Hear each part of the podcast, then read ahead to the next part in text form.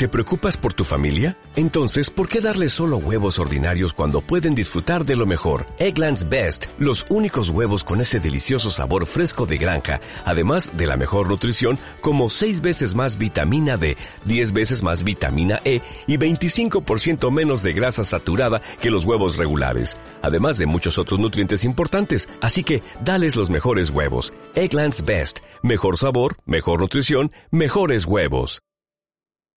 W Radio. W Radio. Vamos a escucharnos. Una vez más, una vez más.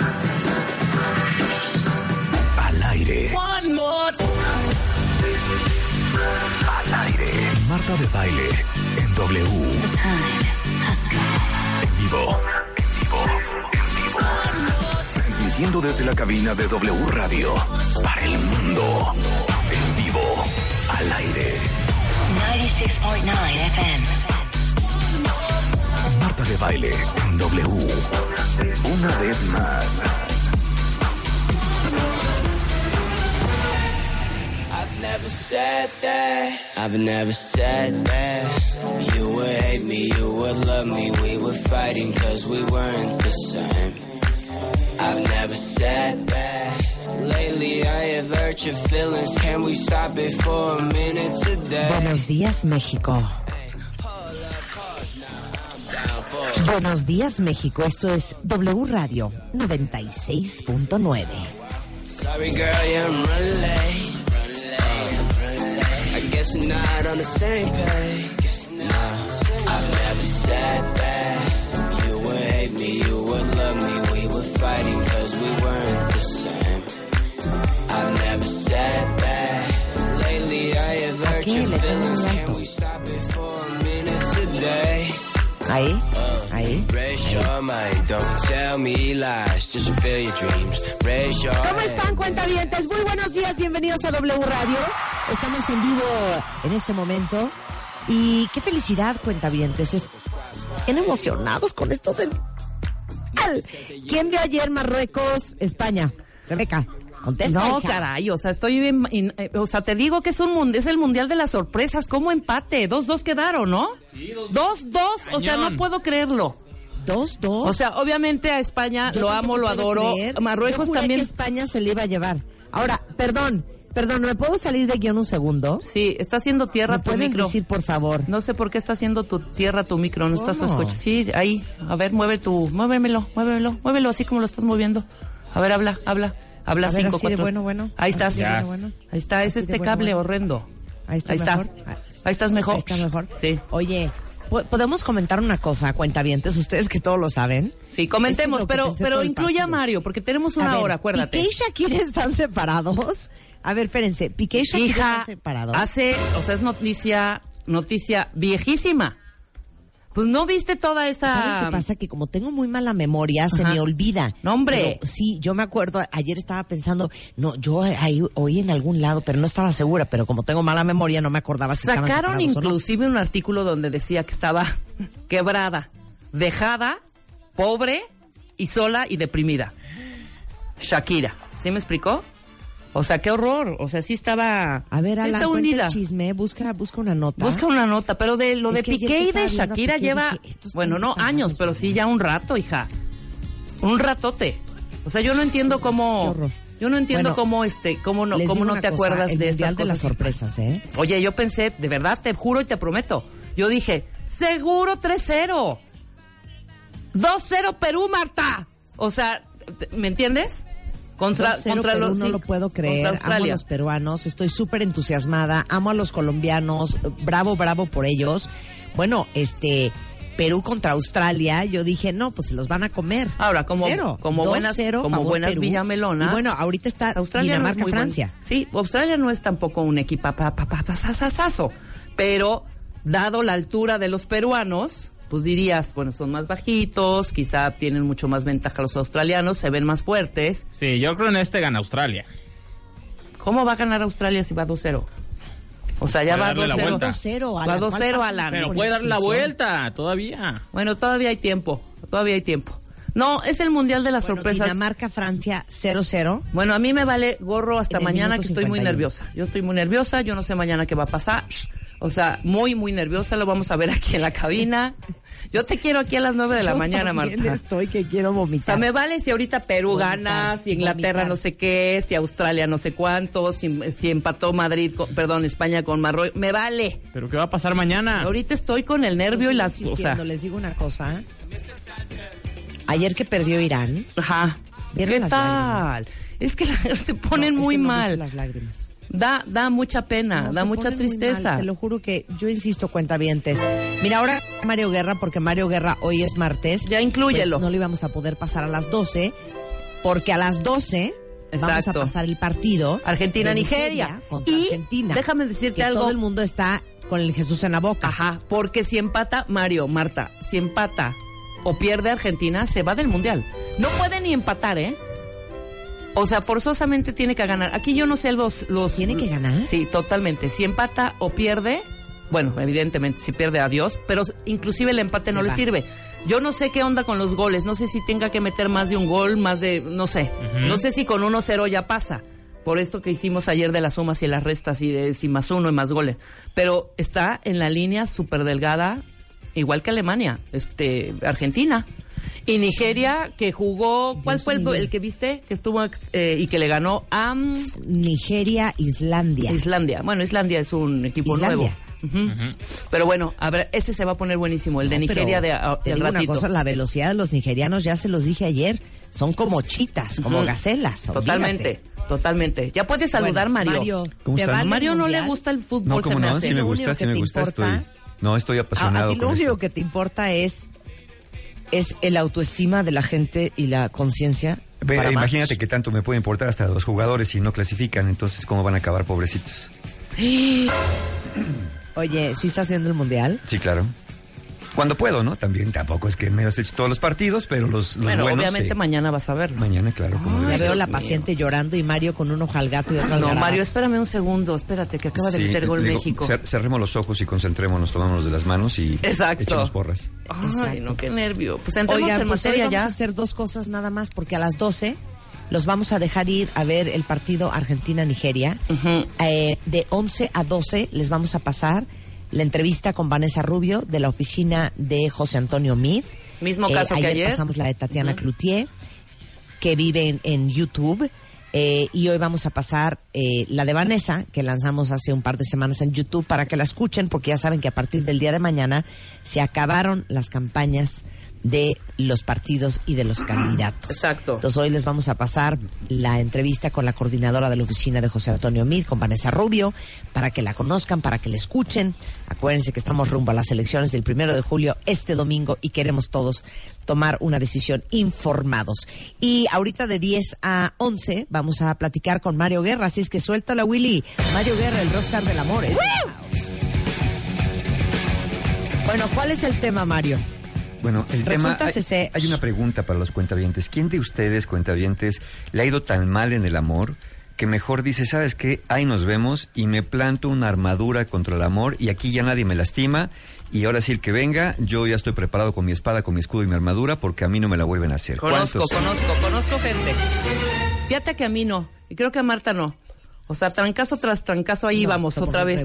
Íbamos otra vez con la misma pie- piedra a tropezar. Sí. Pero fíjate qué, qué interesante lo que dices, Rebe, porque al final eh, las personas que son más perseverantes dicen, a ver, no me funcionó, no le entendí al asunto, pero aquí Next. tengo que aprender. Claro. Tengo que aprender de mí, tengo que aprender de las relaciones, tengo que aprender del otro.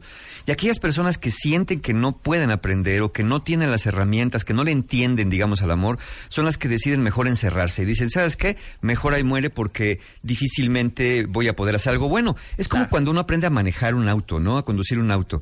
Eh, si, si tienes un accidente y chocas por ahí o le diste un banquetazo a la llanta, hay personas que pueden decir, mira, no vuelvo a agarrar el coche porque lo voy a despedazar. Y hay personas que dicen, a ver, no, me voy a ir un, un domingo en la mañana ahí a CU, a cualquier lugar vacío y voy a practicar hasta que me salgan bien las vueltas, hasta que me salga bien la reversa, porque practicando muchas cosas se aprenden mejor.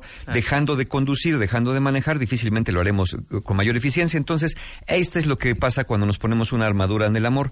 Nos ofrece una sensación de seguridad, pero a la vez nos aísla. ¿Por qué? Porque la persona que se pone una armadura no es que ya no quiera querer, es que ya se resignó a no hacerlo con tal de no volver a salir lastimado. Entonces, por fuera está muy dura, pero por dentro está muy, Pero- muy sola. ¿Qué, Pero Marta? ¿puedo decir algo? Sí, claro. A ver, venga, venga.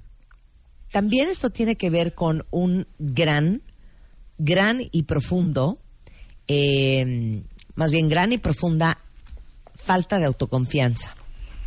De que, de que no te creas capaz de escoger bien, de que no confíes en tu capacidad de aprender y de corregir y de hacerlo mejor la próxima vez, de no sentirte que eres suficiente como para encontrar a alguien que valga la pena amar y que te pueda amar a ti con todo lo que eres y todo lo que no eres. Sí, claro. ¿O estoy también- no, no, no. También es una falta de confianza en los propios recursos personales donde uno dice, es que, es que lo que te digo es que dice la gente, no le entiendo.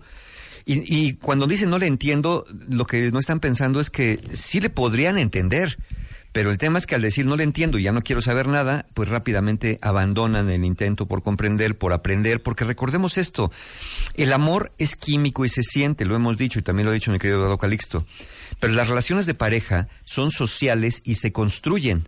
Las relaciones de pareja se aprende a hacer relaciones de pareja. El amor es algo que no, no, no se aprende a amar. Uno, uno ama porque, porque ama y lo siente porque lo siente, pero la manera de amar es la que sí se aprende. Entonces, a veces armaduras emocionales que nos vamos poniendo, lo malo de ellas, una de las cosas negativas que hablaremos de otras, es que mientras más tiempo se pongan esta armadura cuentavientes, más se van a acostumbrar a llevarla y después ya no se hacen conscientes que las tienen. Ya ustedes juran que son normalitos, que así son y que así es la vida y que así funciona el asunto, pero pero desde adentro, desde adentro todos los que se ponen armaduras emocionales eh, eh, por, por el miedo a ser lastimados, porque quien consciente y voluntariamente diga yo no quiero tener pareja es otra historia, pero quien por el dolor se ponga una armadura emocional es una persona que quiere y necesita ser amada como cualquiera. Incluso son personas que desde adentro de su armadura, ¿no? Se, se pegan así de es que quiero amor, quiero amor. ¿no? Exacto. Pero, pero, pero tienen mucho miedo, igual tanta necesidad como miedo de tenerlo. Entonces, como hay una armadura, la gente que te ama o que te quiere amar no puede llegar a ti. Y entonces, como tú sí quieres amor y ya dijiste quiero amor, pero hay una armadura, entonces tú te enojas y reprochas que no te dan el amor que necesitas y que no te dan lo que sientes que estás dando, pero es bien difícil a- abrazar una armadura y sentir bonito. Eh, la- las personas te quieren abrazar a ti, pero tú tienes Claro, tanto oye, miedo perdón, que, pero que los, no. est- lo estoy le- los, ¿Estás que los estoy leyendo cuentavientes en redes y me trauma porque la pregunta que les iba a hacer es quién de ustedes siente que trae una armadura porque le da pavor volverse a enamorar y que les los vuelvan a lastimar. Tania lleva ocho años sin una relación. Marcelino dice yo. Este Daniel dice a mí y de hecho yo ya me acostumbré. Ahí está. Eh, así dice, yo de plano me cerré a una relación desde hace siete años. He visto que tampoco quieren compromisos y pues así, o estoy mal. Eh, eh, Marta, revisen el micrófono tuyo que se oye mal. Sí, Oye, un errorcito, pero bueno, la pregunta para todos ustedes es, ¿quién de ustedes ha, se ha dado por vencido en el amor? Y que se pone esta armadura para ya no sentir, para ya no involucrarse y o, lo hacen o no lo hacen o lo hacen nada más por encimita, ¿eh? Porque bien, ¿cómo se manifiesta esta armadura eh, del amor?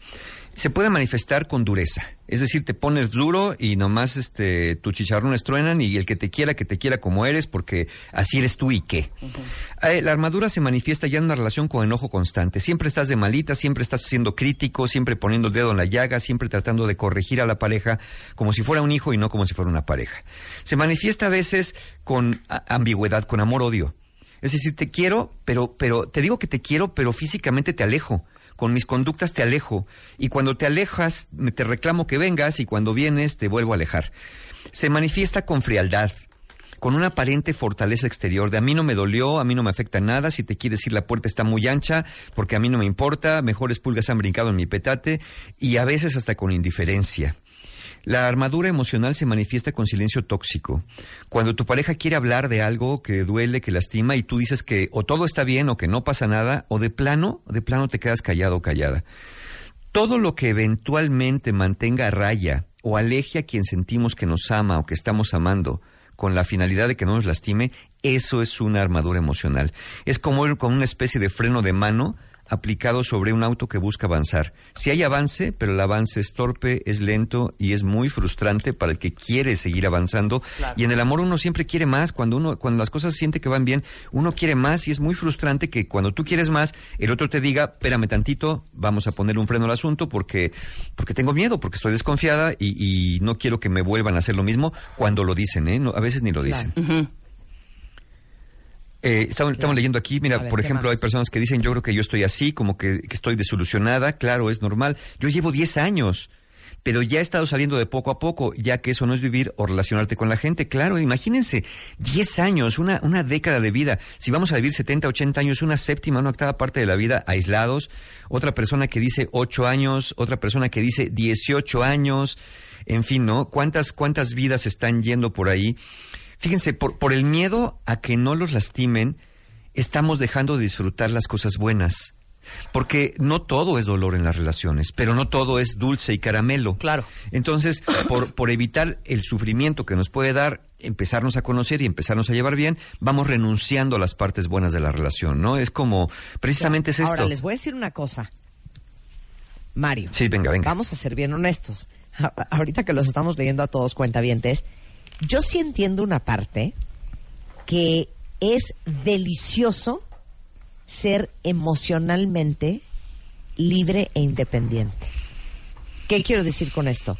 Que obviamente cuando estás en una relación, por menos codependiente que seas, gran parte de tu bienestar emocional depende de esa relación, por no decir de esa persona un poco. Que si están bien, que si están contentos, cuántos de ustedes hoy llegaron a su oficina mentando madres porque se agarraron del chongo anoche, entonces hoy les va a costar mucho trabajo el día porque están descompuestos. Cuando uno está soltero y no estás involucrado emocionalmente con nadie, sí es delicioso porque no depende tus emociones y tu paz y tu tranquilidad, igualmente que tu alegría y tu tristeza, no depende de nadie más. Y eso es muy tentador. Ah, no, totalmente. Totalmente. Pues es sí, lo que- claro. Puede ser sabroso, puede ser rico, pero, pero momentáneamente. Eh, Sí, hay momentos en donde ya dices que ya dices, ya quiero tener a alguien, después de cuatro o cinco años donde estás eh, eh, saboreando los, los placeres de esa libertad, hombre. cuatro meses, ¿no? Bueno, hay gente, no, no, no, yo conozco, tengo amigos, tengo amigos y amigas que han estado largas, largos, largas temporadas sin el amor y ya mueren por tener una relación, ¿no? Claro, mira, aún dentro de una relación, a veces uno va poniendo ciertas fronteritas porque no es perder la libertad y no es fusionarse con el otro. En una relación sana, los dos, cada uno es un ser individual, pero acuerdan vivir una vida de relación conjunta donde muchas cosas las hacen juntos. Pero también tenemos que tener espacios para nosotros. Cuando uno asfixia al otro, cuando uno persigue al otro, es cuando el otro busca sus espacios de la, de la peor manera a veces, cuando son los que les andan pidiendo tiempo, ya hablamos de eso el otro día, son los que te dicen vamos a darnos tiempo y generalmente cuando alguien te Necesito pida tiempo, espacio. necesito mi espacio, pues es porque a lo mejor se está sintiendo la persona muy asfixiada si la relación está demasiado enredada. Entonces, sí, es verdad que la, la individualidad está, está- es fuerte, pero una relación de pareja es algo necesario, una relación amorosa con amigos, con familia, con hijos, es indispensable para la vida. Somos seres sociales, recordemos eso, y, y no podemos vivir sanamente en aislamiento. Perfecto. Muy bien, bueno, con esto vamos a hacer una pausa, cuentavientes, no se vayan. Hoy es un martes especial porque a las 12 se acaba el programa porque les vamos a transmitir el partido Argentina-Nigeria y con Dinamarca-Francia 0-0 y Perú-Australia 2-0 vamos a hacer una pausa regresando con, híjole, todos los que tienen pavor a volverse a enamorar, los que viven con una armadura y una coraza este, en el corazón con Mario Guerra en W Radio. Ya volvemos. W Radio 96.9. Marta de Baile. Descarga la app de W.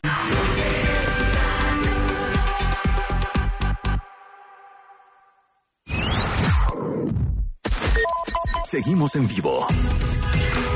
Marta de Baile en W. Al aire.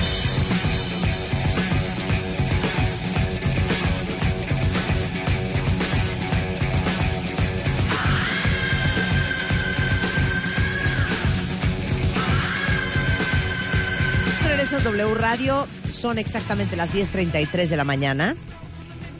Estamos de regreso en W Radio. ¿Por qué no están sirviendo los micrófonos hoy? Estamos de regreso en W Sí, Radio. no las oyó ahorita. 10:33 de la mañana, cuentavientes. En un programa, no se oyó, en un programa Sí. pues diferente porque a las 12 les vamos a transmitir aquí a través de WFM 96.9 W Radio el partido de Nigeria-Argentina. De 11 a 12 les vamos ¡Qué a pasar la nervios! entrevista que le hicimos a Vanessa Rubio, coordinadora de la oficina de eh, el candidato José Antonio Mid. Y hoy tenemos especialmente a Mario Guerra desde las 10 de A la Mario mañana Madrugador. de lo difícil que es vivir con una coraza en el corazón y totalmente renuente a volverte a enamorar. Y todas las redes sociales están vueltos locos, Mario. Hay mucho Sí. cuentaviente que dijo, yo renuncio al amor. Sí, fíjate que lo estoy leyendo así. Y yo les voy a decir una cosa nada más breve, cuentavientes, porque sí los estoy leyendo y me, y me preocupa un poco lo que leo, ¿no? En esta renuncia al amor. A ver, eh, hablamos de, de una armadura emocional. Del amor, cuentavientes, no tienen que defenderse. Pero si sienten que tienen que defenderse, entonces no es amor. Uf, Porque Claro. el amor no lastima. no las, claro, El claro. amor no, no lastima, el amor no hiere, el amor no Eso abusa. de tuitealo. Alan. Eso tuitealo. Entonces, eh, ¿quién sabe qué será? ¿Será codependencia? ¿Será una relación asimétrica? ¿Será una relación de abuso? ¿Estarán con un narcisista? Una persona aquí contaba que tiene ya 17 años con la misma persona y la sigue lastimando. Mira, si estás con la misma persona y te sigue lastimando, pues ya vives con armadura y duermes con armadura y te bañas con armadura. Pero la Totalmente. cuestión es por qué no has puesto fronteras, por qué no has puesto murallas en tu castillo para dejar que el agresor se mantenga fuera y tú te mantengas más sano adentro. ¿De dónde viene? ¿Cómo, ¿Cómo empezamos a usar una armadura emocional? Porque ya vimos que muchos nos dicen efectivamente que no se dieron cuenta cuando empezaron a ponerla y no se dan cuenta que la tienen. Principalmente viene de una sensación de vulnerabilidad e indefensión. Vulnerables todos somos. Todos somos susceptibles de poder ser lastimados y recordemos que en general somos lastimados emocionalmente por las personas que más nos aman, no por extraños, por personas cercanas a nosotros. Pero el ser vulnerable no es más que una parte de la condición humana. El problema no está en la vulnerabilidad, el problema está en la indefensión. Es decir, de que donde sentimos que cuando nos lastiman no podemos decir para, detente, ¿por qué me haces esto? No quiero, no quiero en esta relación, no quiero que me lastimes de esta manera. A veces nos vamos callando y, y cuando nos vamos callando pensamos que el otro se va a dar cuenta, pero nos lastima más porque tal vez no sepa que nos está lastimando o sabiéndolo tal vez no sea tan importante para la otra persona. Entonces empieza a venir de ahí, de vulnerabilidad, pero con indefensión. También las armaduras emocionales vienen de miedo al abandono. Esto puede venir de relaciones pasadas o incluso puede venir de la infancia. O sea, no me involucro porque no quiero que me dejen. No, no quiero que me dé, o, o sí, o, o mejor me, me pongo esa armadurita para no sentir, para no quejarme, para no reclamar, porque no quiero También. que se vayan. Exacto. Entonces, hemos aprendido, si, si la relación infantil, por ejemplo, con los padres no fue tan buena, muchos hemos aprendido que el amor es condicionado y que debemos aguantar para que el otro no se vaya. Debemos aguantar regaños, maltratos, gritos, sombrerazos, porque esa es la manera que, que el amor viene con, esa, con ese precio y no siempre eso es verdad. Esto, la armadura emocional es como un mecanismo de defensa que se hace presente. Y, no me lo negarán cuentavientes que muchos de ustedes oyen una vocecita que les dice en su interior, como cada vez que te abres a la experiencia del amor sales lastimado, entonces yo te voy a cuidar impidiendo que te relaciones con nadie. Y esa vocecita te dice, no, no salgas, no, no, no confíes, no vayas, te van a lastimar, te van a volver a hacer lo mismo. Es una vocecita que generaliza mucho y te dice que todos los hombres o todas las mujeres o todas las relaciones son iguales. Y recordemos que no preexisten las relaciones, uno las va construyendo. Esa vocecita lo que tendría que decirnos, y si no nos la dice esa vocecita, digámoslo nosotros, en lugar de decir, "Mm, ya no te abras a la experiencia de amor y enciérrate en la armadura, tendríamos que decir, a ver, yo quiero aprender a llevar relaciones más sanas y quiero aprender a poner límites más claros. Y recordemos esto, los límites no solamente se le ponen a las otras personas, también los límites se los pone uno a uno mismo. Claro. Un límite que se pone a uno mismo es cuando uno dice, Eso está cañón. yo ya no voy a permitir que me sigan lastimando de esta manera. Y en lugar de encerrarte, es salir al mundo a decirle al mundo y a las personas que relacionen, yo no voy a permitir que me mientas, yo no voy a permitir que me engañes, yo no me lo voy a permitir yo. Tú puedes hacer lo que quieras con tu vida y con tu cabeza y con tu corazón y lo demás, pero yo ya no me voy a permitir estar con una persona que cuando le digo que esto me lastima, lo sigue haciendo. Ese es el límite que uno se pone dentro de uno mismo Claro. lamentablemente, lamentablemente, es más rápido quitar la mano del fuego que aprender a manejar el fuego sin quemarse. Entonces, por eso muchas personas se retiran, porque es más rápido decir yo ya no quiero saber nada. Es más rápido ponerse una armadura contra el amor que aprender a llevar relaciones más sanas. Pero aquí lo malo es que a la larga, si lo único que haces es ponerte una armadura, bueno, para que no te vuelvan a lastimar, eso va a suceder el día que te quieras quitar la armadura el día que te quieras abrir, el día que quieras salir, te van a volver a lastimar porque no aprendiste nada, no aprendiste nada. Exactamente. Ese es el gran no problema. aprendió la lección, claro. Exactamente. Entonces, traer una armadura, ¿qué efectos produce en nuestras vidas?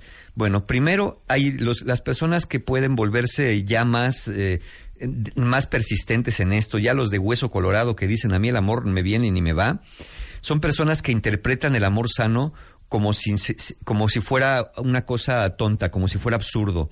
Son personas que desprecian, se burlan o critican las expresiones de afecto desde una hiperracionalización de las emociones. Son personas que dicen que el amor y sus expresiones son tontas, infantiles o es una pérdida de tiempo, ¿no?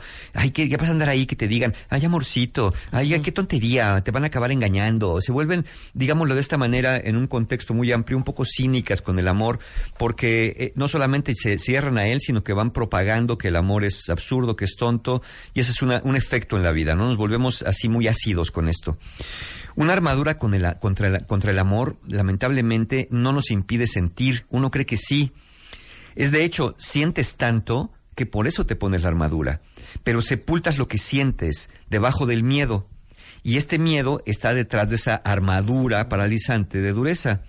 Es como adentro de la armadura, como si estuvieras en carne viva, en una lata de bordes afilados. Para donde te muevas te duele y quedarte quieto te entume. Entonces es un precio muy alto. Otro precio, otro efecto de esto es una sensación de aislamiento y vacío en, en, la vida. Estar encerrado en la armadura y querer ser amado es como querer ganar el juego del amor sin querer jugar el juego del amor. Jugar el juego del amor implica a veces ganar, a veces perder, uh -huh. a veces disfrutar y a veces que nos duele. Pero si no quieres que nunca te duela, pues entonces efectivamente quieres ganar este juego sin ni siquiera jugarlo y ni siquiera saber las reglas del juego. Exacto. Entonces, otro efecto que, que da esto, ¿qué efecto produce en nuestra vida esto? Eh, como necesitamos dar y recibir amor, eso es una cuestión natural humana, y este no traspasa la gruesa armadura en ninguna dirección, lo que se va encerrando en nosotros y volviendo contra nosotros es nuestro resentimiento y enojo que empezamos a actuar hacia el exterior. Yo aquí leo en, en, en las redes lo que me, que me, están diciendo esto, donde de pronto dices, es que yo sí quiero ser amado, ¿no? Pero pues sí, este, a lo mejor me ven muy necesitado, pues sí, te ven muy necesitado por dentro, pero muy duro por fuera, difícilmente alguien se va a acercar así. No, hay no checa el audio no, con el video. Exactamente. Claro. ¿No? Entonces, e ese enojo lo empiezas a actuar. Nos enojamos y confundimos a quien nos ama con nuestra inestabilidad emocional, con mensajes mixtos en diferentes canales. Verbal, verbalmente puedes decir que amas, pero tus conductas demuestran otra cosa. En un momento eres amable y cálido y por ninguna razón aparente te tornas agresivo, hostil y frío. Uh -huh. Eso a cualquiera va a acabar alejando. Y también vas a repetir patrones. Si ustedes son cuentavientes de los que dicen siempre me tocan las mismas personas, siempre me tocan las mismas personas inestables, frías, agresivas, y, y solamente encuentras personas eh, que son así, bueno, lo que estás haciendo es que estás encontrando personas que estén dispuestas a relacionarse con tu armadura y no contigo están, las personas se relacionan con lo que ven, pero fuerte. no saben lo que hay por dentro. Entonces, si tú eres una persona dura, fría, que dice que no necesita nada, les vas a venir muy bien a personas que no tienen nada que ofrecerte, porque nada necesitas, cuando por dentro estás en esta especie de hambruna emocional y nadie te va a dar porque tú dices que no necesitas. Claro. Ese es un gran riesgo. Y finalmente, una persona sana se va a marchar de tu vida al ver que vives en esa armadura a través de la que no puede llegar a ti. Pero ¿sabes quién se va a quedar cuentaviente en tu vida? Se va a quedar un narcisista. Uh -huh. Un narcisista que va a ver tu armadura como un reto y va a hacer lo necesario para que te abras como una almeja, para que después te ponga limón, te trague sí, para que te y después fatal. escupa tus restos de lo que quede de ti. Claro.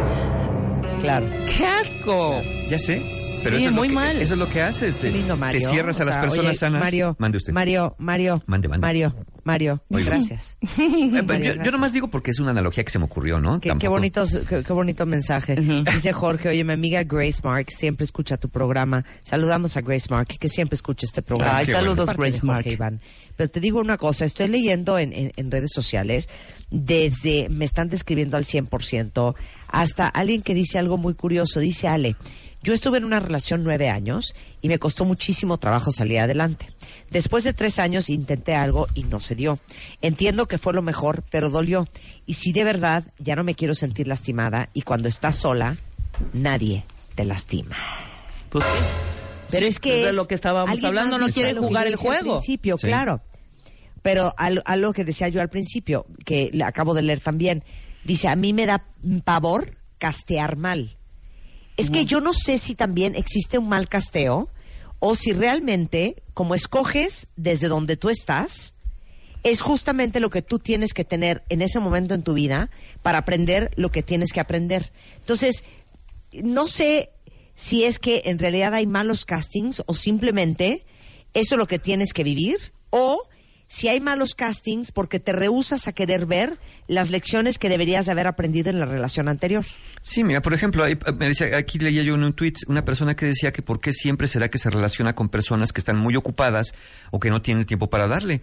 Pues mira, esto no es nada más que curiosamente vas eligiendo personas que estén emocionalmente no disponibles porque tu propio miedo al amor, tu necesidad te hace relacionarte, pero el miedo te hace de alguna manera inconsciente elegir personas que no están disponibles para ti. Y después te Y que quejas sabes que no va a prosperar que no va a prosperar y lo sabes inconscientemente porque si tú le preguntas dices yo sí quiero amar sí pero ¿por qué eliges ese tipo de personas? no sé pues son los que me gustan pues son los que eh, inconscientemente detectas que no están para ti y sabes que eso no va a llegar más allá porque Claro. tienes mucho miedo que eso traspase tus propios límites donde ya no sabes qué hacer cuando eso llega a otro nivel entonces, ¿qué hacemos? ¿Qué hacemos con todo esto? ¿Qué hacemos si identificamos, ya sea que nuestra pareja o nosotros tenemos una armadura? Si identificas que tu pareja es así y sientes que con tu amor vas a abrir esa lata como si tu amor fuera un abrelatas, mira, te voy a decir, es bien complicado, porque eso es precisamente lo que lo hace huir. Sentirse amado, que ama, y por eso está en el riesgo de salir lastimado. Hombre, si tengo una armadura y siento que hay una abrelatas abriéndola, me voy a echar a correr. No quiero que, que me abran lo que me está protegiendo. Una persona que usa una armadura emocional no le teme a los extraños, recuerda, sino a los que emocionalmente le representan un riesgo. Le tiene más miedo a las personas en quien confía, porque las personas en quien confío son los que seguramente me habrán de traicionar, no los extraños. Y si crees que con tu amor vas a cambiar a la persona que tiene miedo de amar o entregarse al amor y te empeñas en eso, te vas a frustrar mucho y te vas a desgastar. O peor todavía, te vas a ir acostumbrando a relacionarte de esa manera.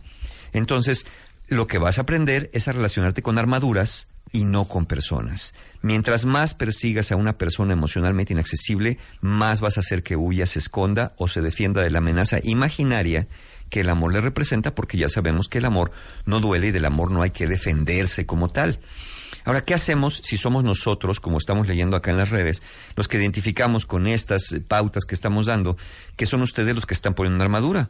Bueno, a ver, muchos de ustedes salen de una relación y luego luego entran a otra o dejan pasar muchísimo tiempo sin practicar. Esto de las relaciones de pareja va de la mano del ensayo-error. Mientras menos ensayen, menos van a aprender. Pero también pueden echarle un ojito a, a teorías que hablan de cómo llevar buenas relaciones sanas. No lo van a aprender eso en las 50 sombras de Grey, créanlo que no. Es un buen libro, una novela, pues. Pero habría que allegarse de, de otro tipo de información que sea más efectiva. Está, tenemos a John Gottman, tenemos a Helen Fisher, que, que nos pueden dar muy buenas pautas, tienen muy buenos libros que pueden hablar de esos temas. Entonces, tomar un tiempo entre una relación y relación sí es necesario, no demasiado, pero tampoco muy poco. Pero ese tiempo que toman cuenta bien, los que han tomado ocho, nueve años o seis meses, ¿qué están haciendo en ese tiempo? ¿Están nada más lamiendo sus heridas? Claro. Ese tiempo debería ser un periodo de reflexión, un periodo de crítica, un periodo de autocrítica y sobre todo un periodo de aprendizaje, donde cada vez vayan adquiriendo mayores habilidades para relacionarse con otras personas. Se trata esto, el- no sé si lo llamaría el secreto, no lo voy a llamar el secreto, pero creo que una fórmula es ni tener defensas tan altas que solamente los narcisistas pasen, ni defensas tan bajas que cualquiera haga de ti lo que le dé la gana.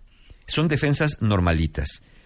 Tienes que ir a tu ritmo, pero no te detengas en esto de, buscar estar bien con alguien. Es verdad que muchas personas pueden conectarse emocionalmente muy rápido y les va muy bien, es cierto. De hecho, muchas personas que nos estén escuchando que no hayan pasado por esto dirán, ¿de qué están hablando? ¿Qué rarezas son esas? Eso no pasa. Bueno, que a unos no les pase no quiere decir que a otros no y que a todo mundo le vaya a pasar. Pero a quien sí le pasa lo va pasando bastante mal. Entonces, a las que no les pasa, bueno, está bien, pero tus defensas están ahí por alguna razón. No te encariñes con la armadura, pero tampoco se trata de que la abandones si todavía no te sientes con mayor fortaleza interior, pero aquí mejor desarrolla fortaleza interior para que no tengas que vivir dentro de esa gran caparazón. Claro. Y si sientes que estás con una persona que usa una armadura emocional, lo ideal sería que lo acompañes en un proceso de toma de conciencia de su modo de actuar pero no lo estés acusando, no lo estés reprochando, sino trata de ser un poco flexible, trata de comprender que está atrás de esa armadura por una razón, y hazle saber y sentir que de verdad quieres ayudarle a estar bien, que tú no representas una amenaza, que no le vas a lastimar, y actúa, pero sobre todo actúa con integridad de acuerdo a esa promesa. Pero cuidado, si prometen que no van a Sí, lastimar pero a te nadie, puedo decir una cosa. cúmplanlo. Sí. Venga, venga. A ver, hay una frase que me fascina por la Lal. Ahí está. Dating is not therapy. Claro. Exacto. Sí. O sea, Sí, se- y- estar en una relación no es terapia grupal, ¿eh? No, la pareja O sea, con la que estás saliendo no es, o un- sea, no es tu terapeuta, tu psicólogo. línea- sí, no es tu terapeuta. Y hay una fina línea entre, claro que hay que ayudarnos unos a otros, cla- claro que hay que apoyarnos, claro que hay que ser sensibles con nuestros traumas y nuestras heridas, pero a ver, para eso existe un Mario Guerra. Claro, No Claro. quieres estar en una relación con un terapeuta. Totalmente. No, Sin no, ofenderte. No, Sin ofenderte, Mario. No, no, no, O sea, de ninguna ¿me- me manera explico? no, por supuesto, no. O sea, hay una fina línea entre, oye, hay que apoyarnos y en que te vuelvas la muleta de alguien más y la terapeuta y la enfermera. Sí. Te lo digo porque como muchos de nosotros tenemos un síndrome de rescatador, es bien fácil caer en, con mi amor yo lo voy a salvar, con mi amor yo lo voy a mejorar, Claro. con mi amor yo lo voy a curar. No, para nada. Mario, Exacto. aclara eso. Sí, no, no, definitivamente no. Eh, una pareja no es el reemplazo de un terapeuta, como un terapeuta, pues no va a acabar siendo tu pareja. Eso es claro. Entonces, háganse responsables, cada uno busque dentro de sí qué puede hacer, puede aprender y deje de estar achacando al otro. Dejen de estar diciendo, es que el otro me prometió y no me cumple. Caramba, dejen de estar con el síndrome de la sirena. Si lo que escuchas no corresponde con lo que ves, hazle más caso a lo que ves que a lo que estés escuchando. No sigas el canto de las sirenas. Exacto, sería como el exacto. Material, Y aprovechando el viaje, ¿no? Y aprovechando Oye, el viaje. ¿hay cursos, Mario? Sí, justamente, mira, para todos los que no le están entendiendo esto del amor y quieren entender qué está pasando, precisamente el 21 de julio tengo mi taller Conciencia para Amar, que es un taller donde justamente les explicamos esto de la dinámica y mecánica del amor para que tengan bases más sólidas para poder comprender qué pasa en ustedes y qué pasa con las relaciones. Eso es el 21 de julio. El 8 de julio tengo mi taller de relaciones rotas para los que también andan por ahí lamiéndose las heridas para acabar de cerrar, acabar de sanar y que después emprendan un camino distinto. Y el 7 de julio, que es el taller más próximo que tenemos, es mi taller El viaje del héroe, mi taller favorito, un taller para trabajar con miedos, con sentido de vida, con apegos, con todo lo que nos asusta y no nos deja avanzar en la vida. Toda la información y formas de pago la encuentran en la página de mis amigos encuentrohumano.com, por supuesto. Maravilloso. Muchas muy gracias. Bien, muy bien, muy bien, muy bien, muy bien, muy bien. ¿Cómo vamos, eh? ¿Sigues viendo el foot? Seguimos viendo el fútbol. Mira, 0002. Cero, No, va ganando Rosa, Perú, va cero, ganando Perú. cero, y ya se va a acabar, qué horror. Oigan, cero se yo tengo llama. cositas que decirles. Adelante, Marta. 0-0 Dinamarca, Francia. Exacto. 2-0 Perú. eh, Perú, Australia. Australia. Y a las 12 del día no se les olvide que tenemos el partido Argentina-Nigeria aquí en W Radio. ¿eh? Nada más eh, un par de cosas. Estoy en shock, cuentavientes. Acabo de leer que uno de cada tres mexicanos tiene trastornos de sueño y lo peor es que muchos ni lo sabemos. Y luego tu mal humor, tu cansancio, que estás súper irritable, de malas, nunca te das cuenta que el problema es que estás durmiendo tal. Y aunque no se trata de echarle la culpa a sus otras mitades, muchas veces puede ser que están durmiendo mal por culpa del colchón que a lo mejor le va muy bien a tu pareja, pero a ti te va fatal. Lo bueno es que hay una empresa de la cual hemos estado hablando mucho en el programa, 100% mexicana, que encontró una solución buenísima. Se llama Eric y tiene un sistema de... des- Se llama DOS, que es D-O-S-S. S. Es un sistema personalizable que tiene un lado firme y otro lado suave para que cada quien escoja el que más le acomoda. Es como si cada uno tuviera su propia cama, pero sin dejar de dormir juntos. Y además tiene soporte lumbar que pueden poner eh, para cuando sus hombros, la cadera o los pies necesitan más firmeza. Y es una maravilla, lo venden en las departamentales importantes y grandes. Se llama Therapedic y es el sistema de descanso 2, que es DO, 2, D-O-S-S. Es D-O-S-S, burra. ¿Sí?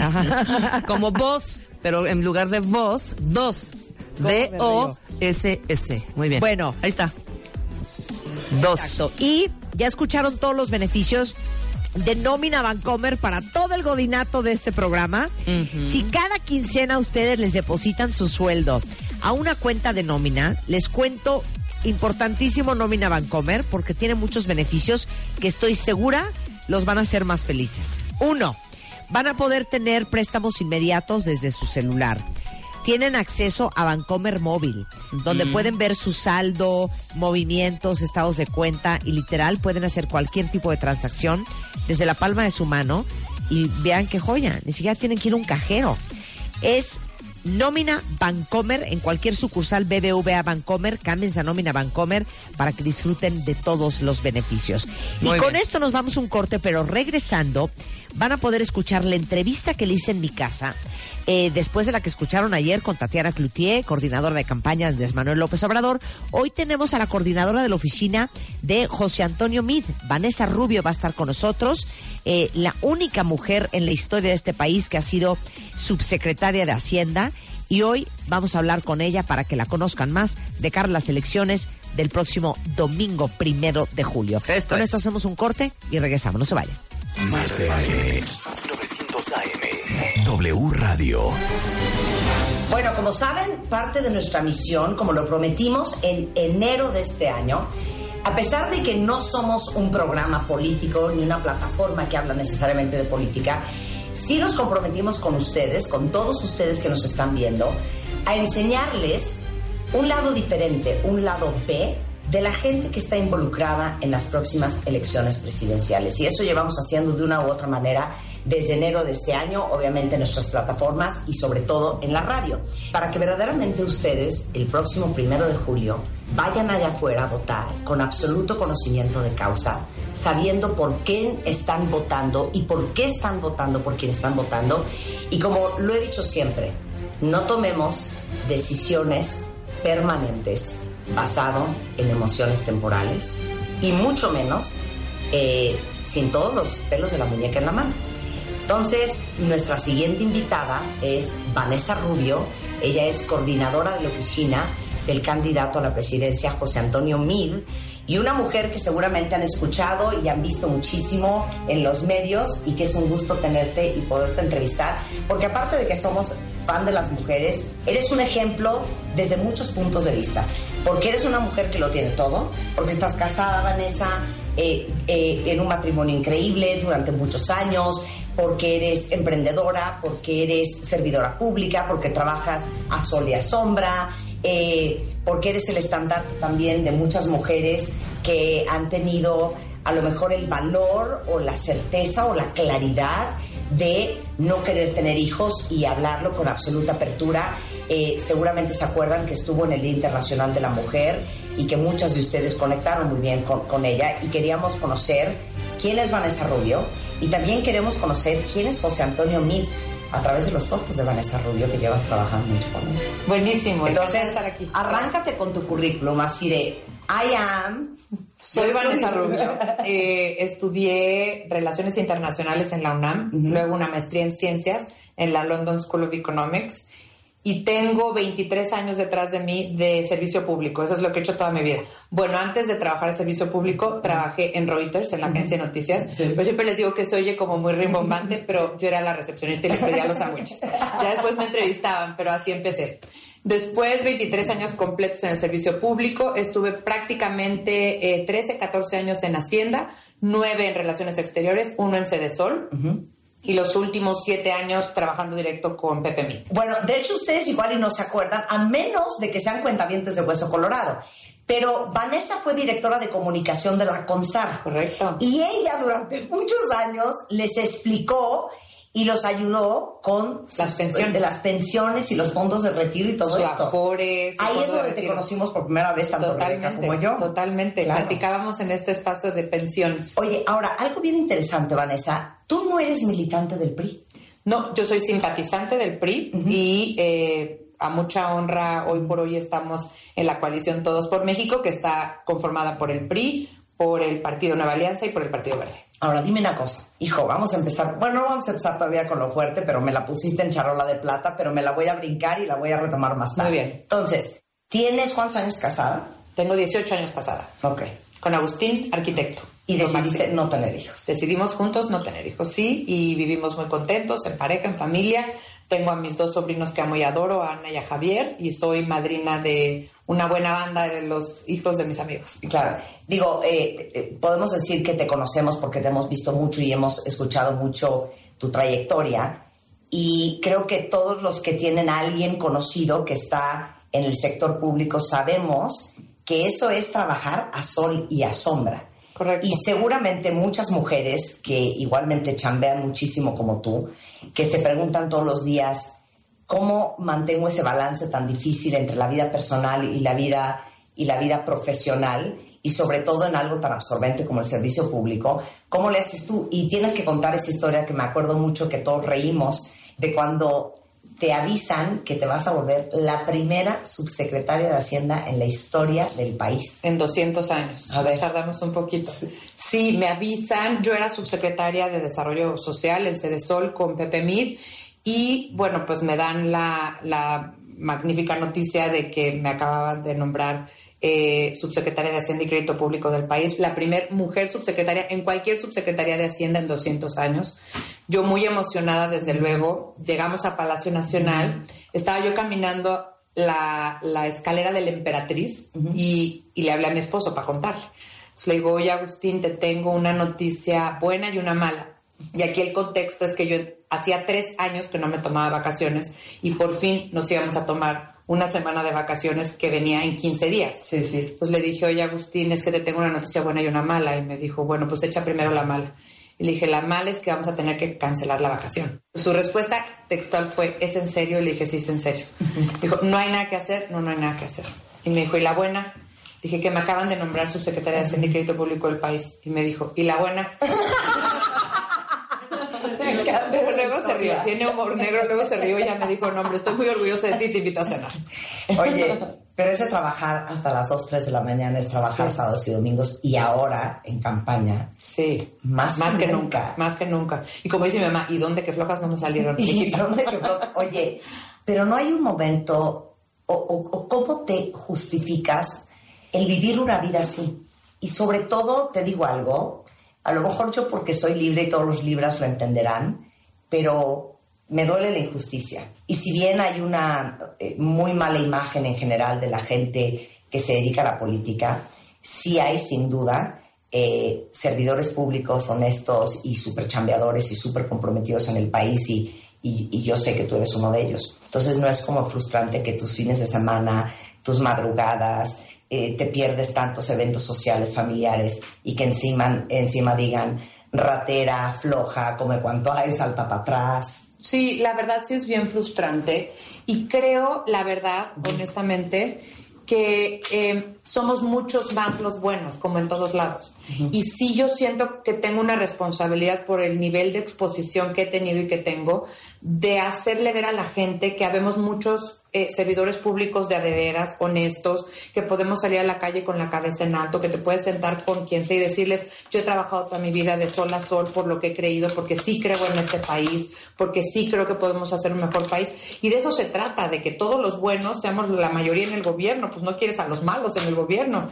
Y si han habido malos, y si han habido gente que traiciona la confianza, y pues ahora sí que todo el peso de la ley. Tú eres el primer interesado en que alguien que se haya portado mal, en que alguien que haya eh, cometido actos de corrupción, en que alguien que, que haya eh, traicionado la confianza de la población, pues le toque lo más estricto y las penas si se pueden hacer más estrictas mejor, pues Claro. porque además te- es una es un trabajo muy dignificante. Claro. Yo trabajo con un equipo principalmente de mujeres, pero mujeres y hombres que de a ver que dejan a sus hijos y dejan a sus esposas y están de sol a sol trabajando porque yo siempre les digo, siendo servidores públicos no puedes más que dar el 100%. Tienes que tratar de que todo salga lo más perfecto posible porque tus decisiones afectan a millones de personas. Y si eso no lo crees y si no te levantas con ese rigor y con ese entendimiento y con ese convencimiento todas las mañanas, pues mejor dedícate a hacer otra cosa. Pero sí creo que somos muchos más los buenos y los que se han portado mal, pues adentro a lo que les toque, pues. Claro. ¿No es súper frustrante que en un gobierno del tamaño del gobierno de este país o de cualquier otro país, que son estructuras bien complejas, eh, justamente eso, que ha habido mucha gente eh, que ha robado, que ha sido corrupto, que no lo ha hecho bien, y tanto tú como MID han estado en diferentes secretarías y han sido parte del sistema. ¿Tú te vives como una víctima del sistema con las manos atadas porque hay ciertas cosas que quisieras hacer y no puedes hacer, que quisieras cambiar y no puedes cambiar. No, yo me vivo como parte de un sistema que en su gran mayoría funciona bien y que tiene gente buena, pero que como todo sistema tiene desviaciones y esas desviaciones es gente que ha traicionado, reitero, la confianza de los mexicanos y que merece todo, todísimo el peso de la ley. Pero creo que ese sistema eh, lo que implica es que tú también puedas hacer acciones para corregir este tipo de cosas. A ver, y se los digo aquí abiertamente, hoy hay exgobernadores en la cárcel muchos de ellos por los expedientes que José Antonio Mid hizo cuando estaba de secretario de Hacienda y le reportaba a la Unidad de Inteligencia Financiera y el SAT.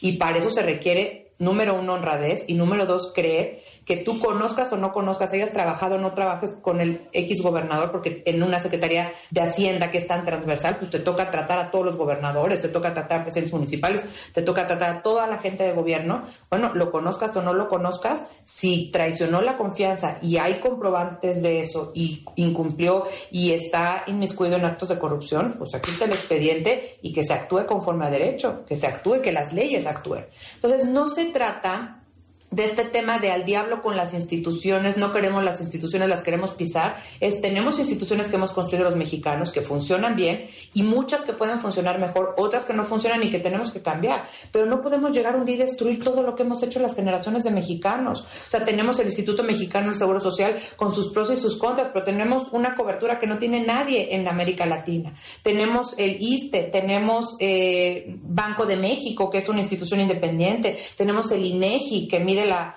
eh, datos importantes que tienen que ver con pobreza, con el Producto Interno Bruto del país. O sea, hemos venido construyendo instituciones. De que hay que mejorarlas, hay que mejorarlas. Pero uno no puede llegar y romper todo y decir, esto se va al diablo y ya no. Oye, me llevas a para hacerte una pregunta. Imaginemos que esto es 2 de julio y que José Antonio Mir Sí. ¿Ustedes han tenido una conversación adentro de la campaña para crear un plan para limpiar Sin duda, hay? sin duda.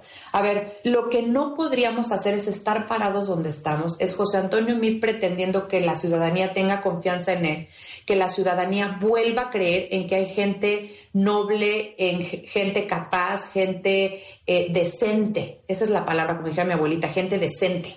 Que, que trabaje en el gobierno por México y no pensar en que la gente esté enojada con la corrupción ni en que la gente esté enojada por la inseguridad. Son las dos prioridades número uno. José Antonio Mide ha dicho, día número uno, yo voy a eh, hacer que los principales círculos carreteros del país tengan seguridad al 100%. Día número uno, vamos a cambiar, eh, vamos a comenzar a cambiar el Código Penal único, porque no puede ser que los delitos violentos en un estado se castiguen con seis meses de prisión y en otro estado se castiguen con seis meses, eh, seis años de prisión. Sí. Tenemos que homologar hacia arriba las penas para delitos violentos, como el feminicidio, por ejemplo, ¿no? Entonces, claro que, o sea, si no quisiéramos cambiar este país de fondo y si no entendiéramos el enojo de la sociedad, pues no estaríamos queriendo cambiarla y, Y queriendo tener un nuevo gobierno. Y entiendes el enojo. Te entiendo perfecto el enojo. A ver, yo tengo hermanos, papás, primos, este, vecinos, me siento con mis amigos y oigo lo mismo que ustedes oyen. Y oigo el enojo y me piden, explícame, ¿no? Y explícame por qué estás en donde estás y por qué estás haciendo lo que estás haciendo y qué estás viendo que nosotros no estemos viendo. Yo lo que veo es un país que tiene mucho coraje, que esperemos que no vote con el estómago, que esperemos que vote con el corazón y con la cabeza. Y yo sí creo que José Antonio Mide es un ser humano excepcional, es de lo mejor que haya resultado del servicio público de este país en el último siglo. Y no estoy exagerando de verdad. A ver, ustedes, eh, y, y- y creo que esto, independientemente de por quién decidan votar, yo creo que una gran mayoría, me atrevo a decir, por las encuestas que hemos hecho en el programa, por las encuestas que hemos hecho personal y profesionalmente con los amigos, con los conocidos, con los cuentavientes, es que reconocen que eh, José Antonio Mid podría ser el candidato con más experiencia, el candidato más preparado, el candidato que ha sido subsecretario cinco veces, que se conoce las entrañas de la complejidad que es manejar y dirigir un país y que él tendría, eh, digamos, la experiencia para entender cuáles son los problemas reales. Han tenido las conversaciones de cuáles son las cosas que de veras hay que cambiar a la voz de ya, que reconocen que hasta la fecha no se ha hecho bien? Sin duda. Y el A ver, que no dame- tenga- danos la lista, porque luego te digo algo, uno. en los debates, hija, no se entiende nada. Totalmente. No se entienden las propuestas, no se entiende Además, qué dijeron, no, Sí, no se sí, entiende. A ver, Número uno, yo te diría inseguridad. Número dos, te diría corrupción. Y número tres, la inequidad que hay en nuestro país. Es increíble que seamos la onceava economía del mundo y que todavía tengamos niveles importantes de pobreza extrema. Sí. Y ahí te va. Una cosa es decir las cosas y otra cosa es haberlas hecho. En un solo año que estuvo José Antonio Mida al frente de la Sede Sol, disminuyó la pobreza extrema en 2.1 millones de personas. A ver, nada más pensemos en nuestra cabeza lo que implica 2.1 millones de, personas en pobreza extrema que hoy ya no están en esa condición. Siempre yo les digo, cuando uno habla de números relacionados con pobreza, tiene uno que tener mucho cuidado porque no son números, son historias de vida. Detrás de cada uno de esas personas está una señora que lleva a sus hijos todos los días a la escuela caminando a veces dos, tres kilómetros. Está una señora que muere de EPOC, enfermedad pulmonar, porque cocina con leña. Esas son las historias de pobreza en nuestro país. Pero a ver, si José Antonio me pudo hacer eso en un año, yo estoy segura, y José Antonio así lo tiene como su programa, es va a acabar con la pobreza extrema en nuestro país. Eso no quiere decir, luego todo el mundo me decía, ay, va a acabar con la pobreza. Esto-". No, va a acabar con la pobreza extrema, que es la más triste de las pobrezas, la más lastimante y la que es inaceptable para un país que es el- la onceava economía del mundo. Para quien no sepa, hay 194 países en el mundo. Ser la onceava economía del mundo quiere decir que tenemos un producto muy grande. Pero si tenemos un producto muy grande y tenemos ese nivel de pobreza extrema, quiere decir que hay mucha disparidad. Pues esa disparidad la tenemos que comenzar a cerrar, acabando con la lamentable e inaceptable pobreza extrema. Y ahí están los resultados. Ya tuvimos oportunidad de estar trabajando en eso un año.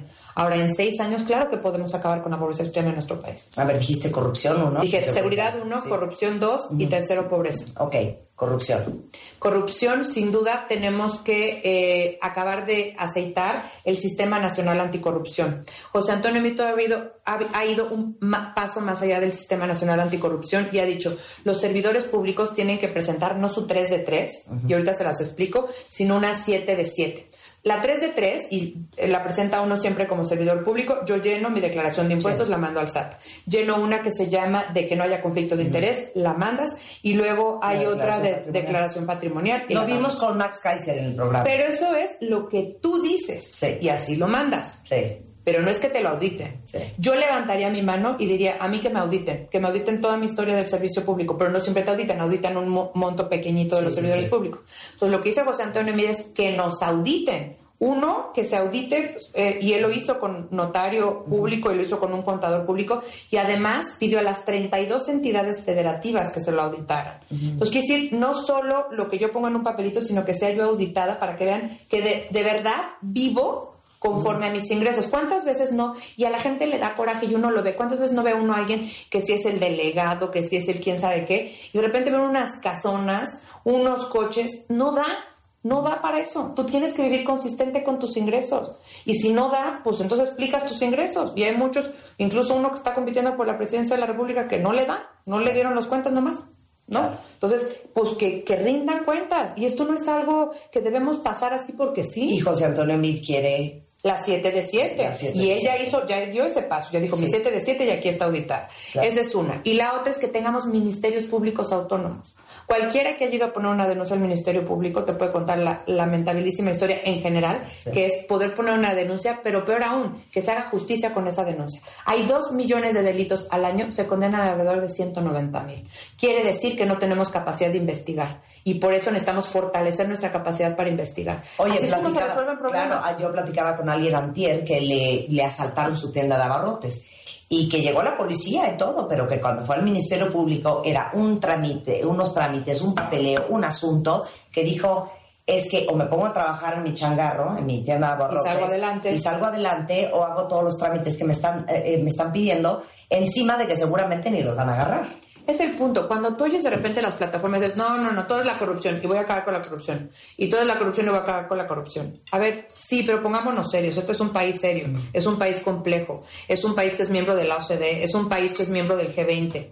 Es un país que tiene un tratado de libre comercio que ahorita está eh, en una situación de negociación muy compleja, ¿no? Estamos en una situación de riesgo constante con una relación muy difícil con Estados Unidos, ¿no? Entonces, en este contexto necesitamos dar buenos diagnósticos, pero a ver, pónganse a trabajar, den soluciones concretas. Este es el tipo de soluciones concretas. Y una cosa, yo siempre digo, una cosa es imaginarse lo que podría ser y otra cosa es haberlo hecho y decir, aquí están las cuentas y yo sé cómo hacerlo. Y eso es José Antonio. Deja hacer una pausa rapidísimo. Regresamos después del corte a cuenta bien. No se vayan, ya volvemos. W Radio 96.9 FM y 900 AM. Marta de Baile. Al aire. Marta de Baile 96.9 FM 900 AM. W Radio. Algo bien interesante, Vanessa. Fíjate que estábamos eh, pidiéndole a los cuentavientes, a todos que nos siguen en las plataformas, en el programa de radio, que nos mandaran sus preguntas. Y hubo una pregunta muy interesante que justamente dice eso. Eh, básicamente era, ustedes que ya estuvieron ahí, como te lo dije hace un momento, ¿qué opinan?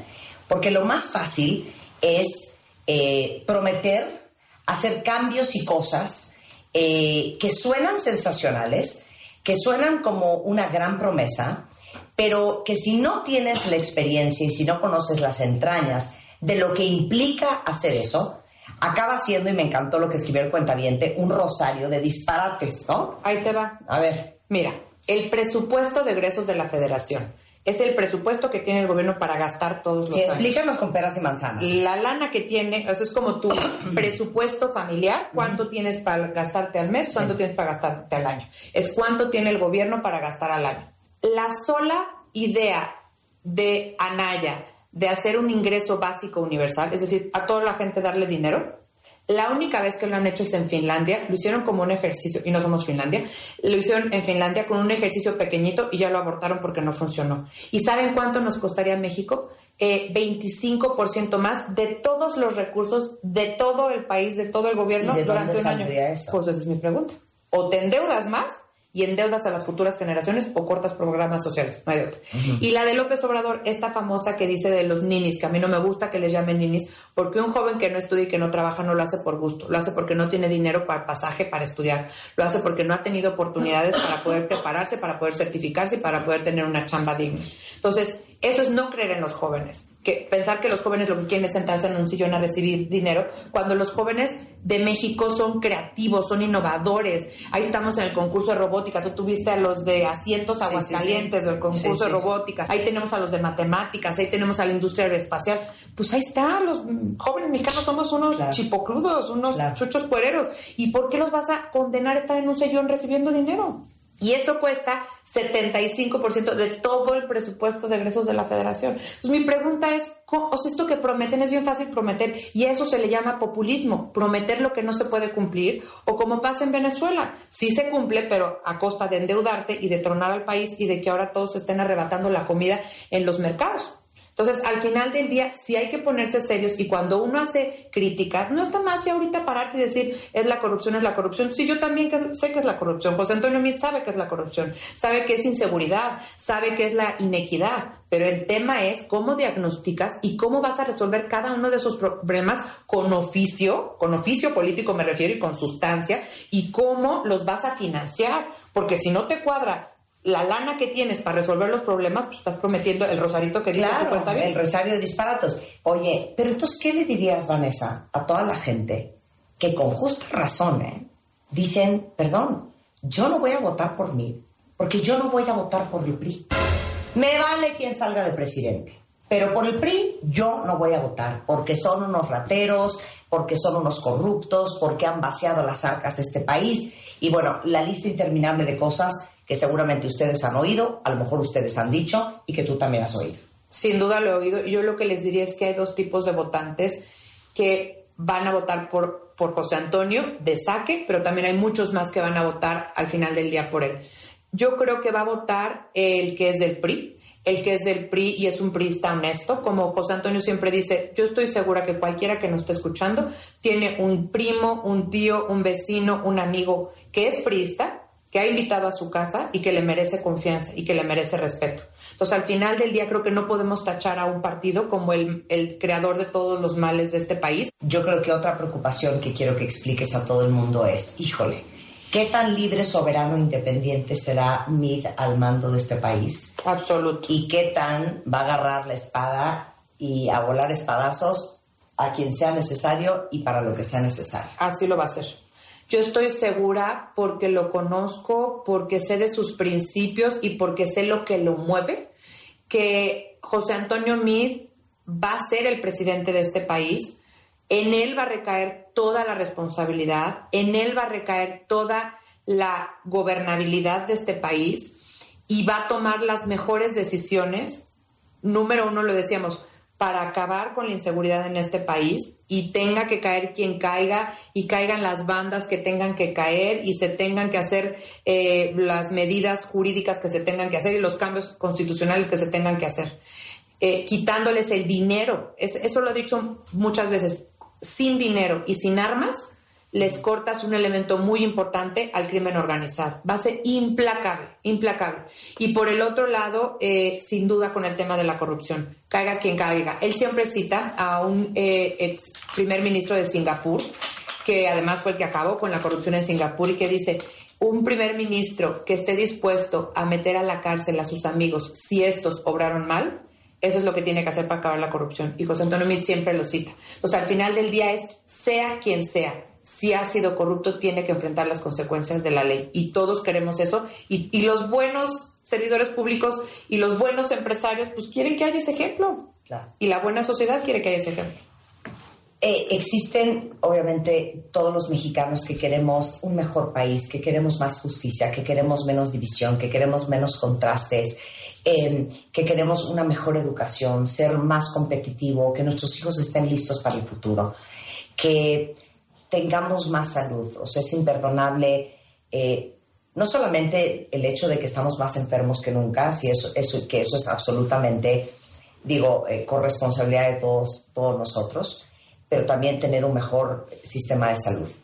Eh, y paralelamente eso de manera interna. Y de manera externa tenemos tantos mexicanos que sueñan con un mundo más global, que sueñan con un México más competitivo, que sueñan con poder tener una beca para estudiar una maestría, me da igual si es Australia, Francia, Inglaterra, Estados Unidos, que quieren trabajar fuera, que quieren competir a nivel mundial, que quieren ser profesionales de primer mundo. Eh, José Antonio Meade fue secretario de Relaciones Exteriores. Eh, esa es una de sus fortalezas, porque nos preocupa Trump, porque nos preocupa el TLC, porque nos preocupan los aranceles de hace algunos días, El este, acero y el al- aluminio. el acero y el aluminio. Entonces, ¿qué le dirías a todos los millennials que te pueden estar escuchando a través de YouTube, que quieren un México? Dice, somos la onceava economía del mundo. México ganador. No, y cuando, y cuando de repente ves en la calle a un niño pidiendo dinero, Claro. cuando vas a, a Copainalá en Chiapas y ves, como dices tú, a mujeres cocinando con estufas de leña y niños que crecen comiendo solamente tortillas y frijoles, dices, ¿cómo es posible Esta inequidad. esta inequidad? ¿Qué le dirías a todos esos chavos? Yo lo que les diría es, se pueden las dos cosas. Se puede tener un México de vanguardia del siglo XXI en donde los jóvenes empujen. José Antonio Mira ha dicho, voy a ser el presidente que más becas dé para los jóvenes. Y por becas se refiere a quien necesita beca para el transporte, porque eso le impide ir a la escuela. Becas para alimentación, porque no está bien alimentado y eso le impide tener un buen desempeño. Eh, becas para estudiar en México, becas para estudiar en el extranjero. Lo hizo cuando fue secretario de Relaciones Exteriores. Él cerró el acuerdo de la Alianza del Pacífico, México, Colombia, Chile y Perú. Hoy se van todos los años mexicanos a esos países becados. Lo hizo también con los Dreamers en Estados Unidos. Eh, en muchos estados, él fue quien gestionó que a los mexicanos les dieran su licencia de conducir. Entonces, en ese sentido, creo que podemos tener un México empoderado, un México del siglo XXI, un México que tenga el aeropuerto internacional de México y no que lo tire por la borda, cuando ya están los inversionistas poniendo su dinero y creyendo en el futuro de nuestro país, pero desde luego también un México que, que cierre brechas. José Antonio Meade dice que va a cerrar tres brechas. Va a cerrar la brecha entre el hombre y la mujer, porque no puede ser que sigamos ganando 70% por el mismo trabajo. No puede ser que las guarderías les entreguen a los niños a la una de la tarde. Debemos de tener guarderías de tiempo completo. Y hoy hay más mujeres cuidando en su casa adultos mayores que cuidando niños. Entonces va a ser el primer sistema nacional de casas de día del adulto mayor para que las mujeres que hoy cuidan a esos adultos mayores puedan salir y ser productivas, pero también para que los adultos mayores estén bien cuidados. Esa es una brecha. La otra brecha es la del norte y la del sur. Y en lo que más se distingue en el norte y el sur es en el ingreso.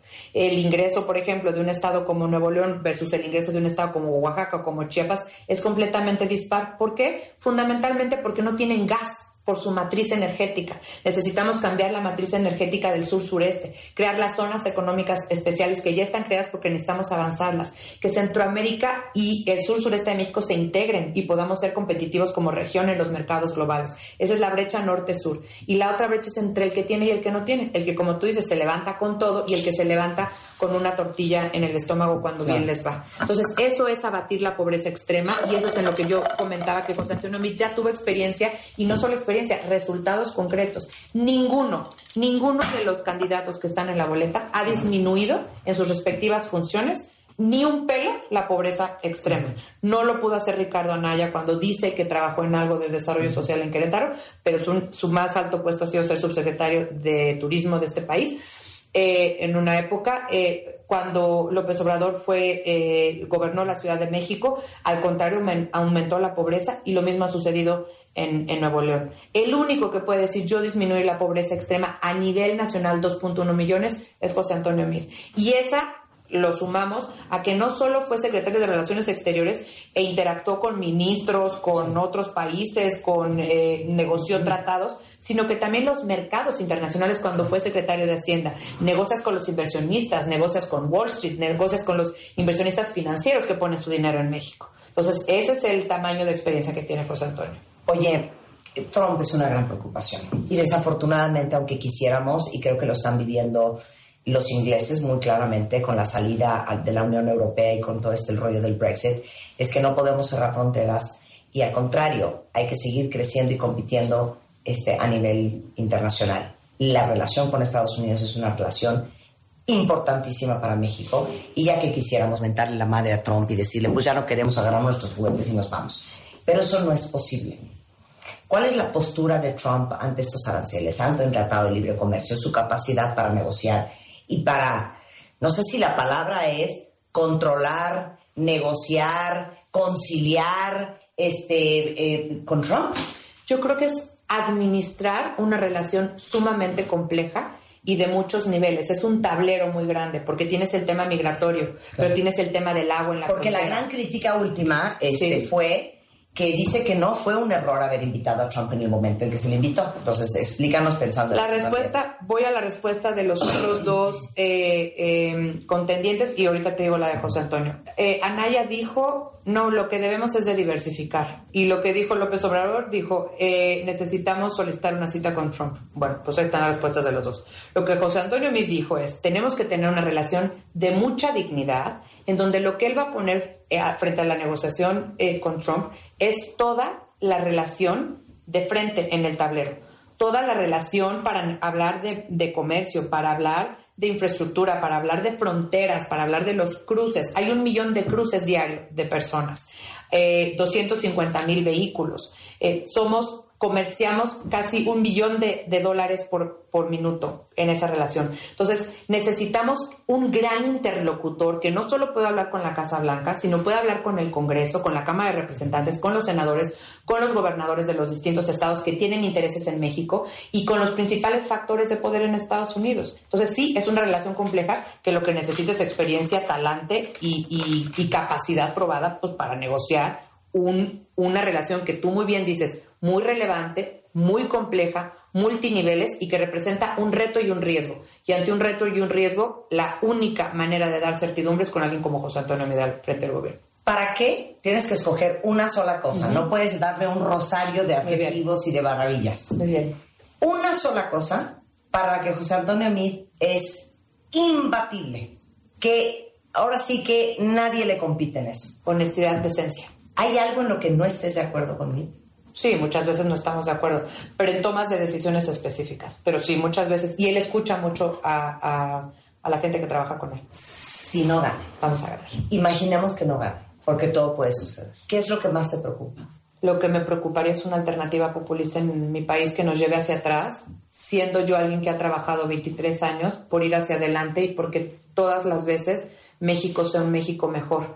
No siempre lo hemos logrado en muchos rubros, pero sí hemos avanzado mucho. Y, y- no me gustaría ver que las siguientes generaciones se les vaya entre las manos nuestro país. Y yo sé que José Antonio Meade puede recuperar la confianza de los ciudadanos que la han perdido y además llevarnos al siguiente nivel, que es el que le corresponde a México, y, y hacer cosas por cada uno de los miembros de las familias mexicanas. Va a ser un presidente muy cercano a las necesidades de cada quien. Y eso, eso es lo que yo quiero ver. Entonces, creo que tenemos la gran oportunidad de escoger, reitero, a uno de los mejores hombres que ha producido este país y, y ver que esa posibilidad eh, se materialice es por lo que estoy durmiendo dos horas al día y voy con toda vocación y con toda certidumbre de, de que, de que es la mejor opción. Hay algo que no se pueda cambiar. Yo creo que no se pueden cambiar las cosas que ya se hicieron. No se puede cambiar que hayan gobernadores que se hayan corrompido y que, y que nos dé lástima y nos revuelve el estómago ver las cosas que han hecho. Eso no se puede cambiar. Pero lo que sí se puede cambiar es un México que vea hacia adelante, que vea hacia el futuro y que ve el gran potencial, reitero, que hay en los hombres, en los jóvenes, en las mujeres de nuestro país, para que entre todos llevemos a México al siguiente nivel, con José Antonio a la cabeza. Eso es lo que creo. Pero para eso necesitamos un gran liderazgo. Los países que, que hacen grandes cambios es porque han tenido grandes líderes. Y aquí estamos ante la posibilidad de que un gran líder, con toda honestidad y con mucho trabajo, lleve a México al siguiente nivel. Y ese es al nivel al que yo quiero ver a mi país ir y al que yo quiero llevar a mis sobrinos Ana y Javier de las manos para encontrarnos todos juntos en ese México al que aspiramos. Todavía hay tiempo. Ah, claro, por supuesto. Hay elecciones en Europa que tardan 15 días. Ya estamos en segundo lugar, clarísimo, y vamos para arriba. Vamos porque confiamos en que los mexicanos van a acabar escogiendo a la mejor opción, independientemente de un entorno en donde hay molestia, en donde hay coraje, en donde hay incredulidad respecto de los de quienes gobiernan. Yo creo que se deben de fijar que hay gente preparada, hay gente honesta y hay gente que sí está dispuesta a trabajar y a darlo todo por su país y que lo único que quieren es un México mejor para sus hijos, en este caso José Antonio Meade. Eh, perdón que vuelva a regresar al- al- al- a lo que ya te pregunté, pero quiero que seas como muy, como muy clara, porque cuando pedimos a los cuentavientes que mandaron preguntas, muchos iban por esa línea. Sí. Sí, es un gran candidato, sí. Sin duda alguna es el candidato más preparado. No voy a votar por él porque es priista. Eh, es militante del PRI, José, ¿no? Él es simpatizante, del PRI. Ahora, el sí. PRI por primera vez se abrió a la posibilidad de que un candidato ciudadano fuera el candidato del PRI. Eso nunca había pasado en la historia. Por cierto, si tú sumas en el debate los años que había de experiencia militante, eran 27 años. Ninguno de ellos era de Pepe. Todos eran o del Bronco, o de Anaya, o de Andrés Manuel. Es el único que es ¿Qué es ciudadano. más? Vale la pena que lo expliques para todos los que no, no son este, muy, muy este, políticamente savvy. ¿Qué es ser militante de un partido? Estar inscrito en el partido. O sea, ir Ah. al partido y decir, yo quiero ser miembro de ese partido. Ok. No está inscrito en el PRI. Correcto, no. No está inscrito. No, es simpatizante y el PRI se abrió a la posibilidad de que un ciudadano, en este caso José Antonio o quien fuera, pudiera ser. Y el- no le pidieron nunca, tienes que te registrarte y tienes que ser militante para que no Muchas veces se lo dijeron, pero él dijo, no voy a hacer eso nada más por eh, obtener una posición política determinada. Vamos a ver si el partido se abre a la ciudadanía y si el partido se abre a la ciudadanía, yo levanto la mano porque quiero ser el primer ciudadano avalado por el PRI para la presidencia de la República y es lo que está haciendo. ¿Qué le dirías, Vanessa, a todos los indecisos?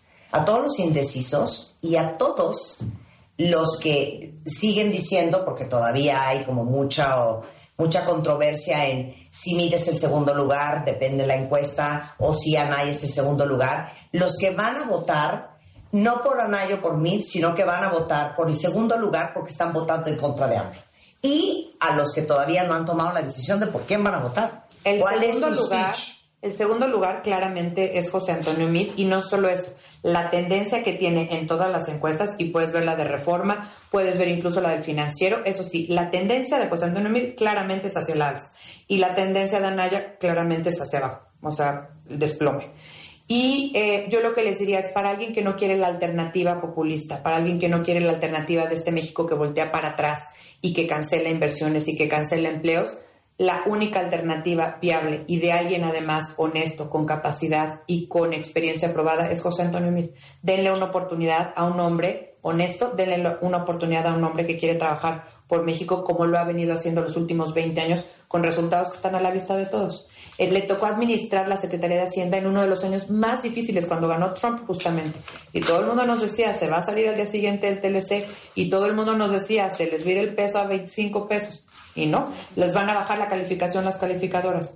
Nos la subieron, el peso se estabilizó y tomó control de la economía mexicana. Eso es lo que necesitamos, alguien que tome control de muchas cosas que hace falta cambiar en este país, pero también de muchas cosas que hace falta mejorar sobre lo que ya tenemos y darles, reitero, oportunidades a los... José Antonio Mies se va a enfocar en resolver el problema de la inseguridad, de la corrupción, de la inequidad, de estas disparidades que sabemos que hay, pero sobre todo ser el presidente de los jóvenes y ser el presidente de las mujeres, porque él cree verdaderamente en eso, para encontrarnos todos juntos en este México al que aspiramos. Muchas gracias, Vanessa. Al contrario, gracias a ti, Marta. Un placer Y gracias a todo tu público. Gracias. Bueno, pues ahí ya lo tienen cuenta bien. Ella es Vanessa Rubio, coordinadora de la oficina de José Antonio Mid.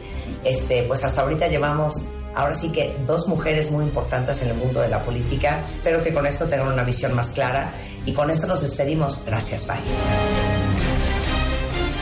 Marta de Baile 96.9 FM 900 AM W Radio